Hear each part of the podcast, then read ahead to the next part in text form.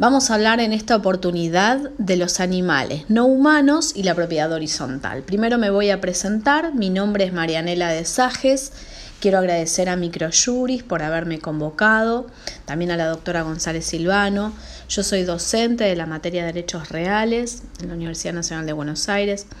Y quería hablar un poquito de qué sucede en la propiedad horizontal cuando tenemos distintos tipos de cláusulas que refieren a los animales no humanos con respecto a habitar en las unidades funcionales de ese edificio o de ese conjunto inmobiliario.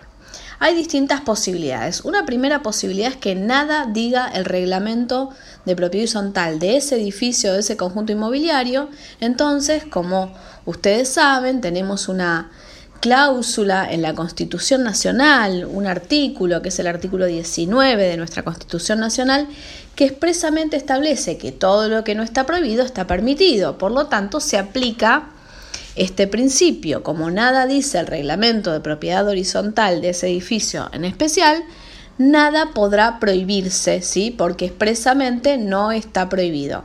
Si ustedes se ponen a, a estudiar las cláusulas que tienen que ver con el reglamento, que son obligatorias en todo reglamento, que están previstas en el artículo 2056 de nuestro Código Civil y Comercial de la Nación, van a ver que de todas las cláusulas que son obligatorias incluir en los reglamentos, este artículo 2056 nada menciona al respecto de los animales no humanos.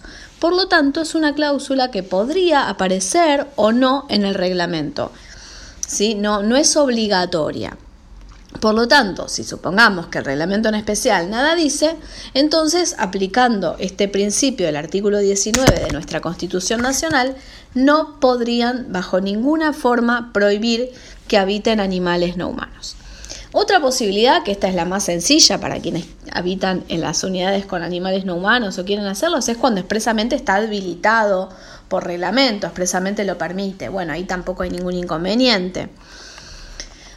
Lo que sí eh, es importante recordar que existe un registro de animales mal llamado animales peligrosos que debe cumplirse tanto en provincia de Buenos Aires si se encuentra el conjunto inmobiliario o el edificio, que es la ley 14.107, que establece la obligatoriedad de registrar estos animales, que hace un detalle, cuáles son los animales mal llamados, decimos peligrosos, ¿sí? porque ningún animal es peligroso en sí, el problema es cómo se lo cría ese animal.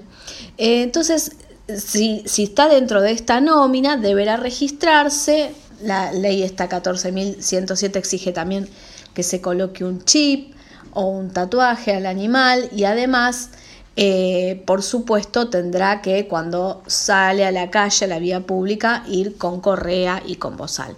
Y también en la Ciudad Autónoma de Buenos Aires hay una ley al respecto que también eh, crea un registro público de animales eh, mal llamados peligrosos, que es la ley 4078 de la Ciudad Autónoma de Buenos Aires, que también, eh, si el inmueble se encuentra en Cava, deberán estos animales, perros mal llamados potencialmente peligrosos, inscribirse en ese registro que eh, obliga tanto ciudad, según el caso, o la provincia de Buenos Aires. En el caso de que no se cumplan, podrían ser pasibles de aplicación de multas. También deberán sacar un seguro de responsabilidad civil y acreditarlo la póliza que han eh, obtenido ese certificado de, seguro de responsabilidad civil y también por supuesto el certificado de vacunación antirrábica vigente y el, eh, el, microchip del animal. Todo eso lo obliga la ley de, la Ciudad Autónoma de Buenos Aires para estos, estos tipos de perros. Eh, mal llamado potencialmente peligrosos o en provincia. Esto lo deberán acreditar, pero supongamos que si está permitido por reglamento de propiedad horizontal, nada podría el consorcio objetar, ¿sí? Con respecto a que habiten con la persona titular, persona humana titular de esa unidad, o también podría ser extensivo, por supuesto, a quienes sean comodatarios o locatarios de esa unidad funcional, ¿sí? o, o titulares de otros derechos reales, por ejemplo, el usufructuario o el habitador. El problema se genera cuando tenemos una cláusula en el reglamento de propiedad horizontal que de manera concreta y expresa prohíbe que habiten animales no humanos en las unidades funcionales. Por supuesto que estamos hablando de animales que están desde tiempos inmemoriales con el hombre, ¿no? Por supuesto, eso sin lugar a duda, estamos hablando de perros, de gatos, ¿sí? Animales que eh, están habituados desde tiempos inmemoriales a vivir eh, ya sea en una casa o en este caso como estamos hablando en una unidad funcional con los eh, humanos. Cuando está prohibido expresamente, ahí nosotros consideramos de la cátedra de derecho animal que se trata de una cláusula inconstitucional. ¿Por qué? Porque está afectando la dignidad misma de la persona, está afectando el derecho a la intimidad misma de la persona humana que pretende habitar en la unidad funcional con ese animal no humano. Y se trata de un derecho fundamental a poder eh, participar eh, o, de tu hogar o, convivir en tu hogar con quien vos elegís. Y esto tiene una vinculación directa con el sentido de que cada vez más se considera que los animales no humanos forman parte integrante de la familia, de la familia eh, multiespecie. Por lo tanto, sería inconstitucional que una cláusula de un reglamento de propiedad horizontal prohíba con cuál integrante de mi familia quiero habitar o no, o puedo habitar o no en mi unidad funcional. Entonces, desde, ese, desde esa argumentación, nosotros consideramos que es una cláusula inconstitucional. El doctor Claudio Kipar, en su manual de propiedad horizontal, también él manifiesta considera que este tipo de cláusulas también deberían ser consideradas, estas cláusulas prohibitivas de que habiten animales no humanos, estamos hablando de perros, de gatos, en las unidades funcionales también deberían ser consideradas inconstitucionales. ¿sí? ¿Qué pasa? ¿Cómo podríamos hacer si tenemos una cláusula que prohíbe expresamente que habiten animales no humanos? Bueno, lo ideal sería modificar el reglamento de propiedad horizontal para evitar conflictos de futuros adquirentes que quieran hacer cumplir con esa cláusula o de quienes habiten en el momento y quieran hacer. Supongamos que eh, logramos que el administrador, previa petición de, los propietarios, que convoque asamblea. Esa es una alternativa, que el administrador convoque a la asamblea y en el punto del orden del día, en el temario de esa asamblea, eh, se establezca que se va a modificar el reglamento en esta cláusula que refiere a esta prohibición que nosotros consideramos inconstitucional de que no habiten animales no humanos. Bueno, esa es una opción, que el administrador convoque. Supongamos que el administrador no convoca por la causa que sea.